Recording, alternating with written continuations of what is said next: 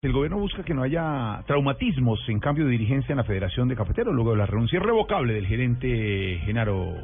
Luis Genaro Muñoz, sí señor, se espera que en los próximos días el propio presidente Santos se reúna con el comité cafetero para garantizar una transición en este sector que durante mucho tiempo fue el principal jalonador de la economía colombiana. La salida de Genaro Muñoz estaba cantada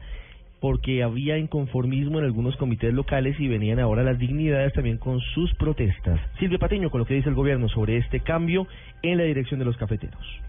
El presidente Juan Manuel Santos anunció que en los próximos días se reunirá con los miembros de la Federación Nacional de Cafeteros para hacer una transición fácil y sin traumatismos tras la salida de Luis Genaro Muñoz anunciada ayer. Lo que se ha hecho en materia de ayuda a los cafeteros en los últimos cuatro años no tiene precedentes los recursos que se han invertido, los recursos que se han dado en subsidios y el aumento en la producción cafetera, el aumento en las exportaciones, eh, no se ha visto en el pasado reciente. Santos, además de exaltar la labor de Luis Genaro Muñoz, ah, dijo que el desafío será mantener en la medida de lo posible el ingreso cafetero pese a la baja en los precios internacionales del petróleo. Silvia Patiño, Blue Radio.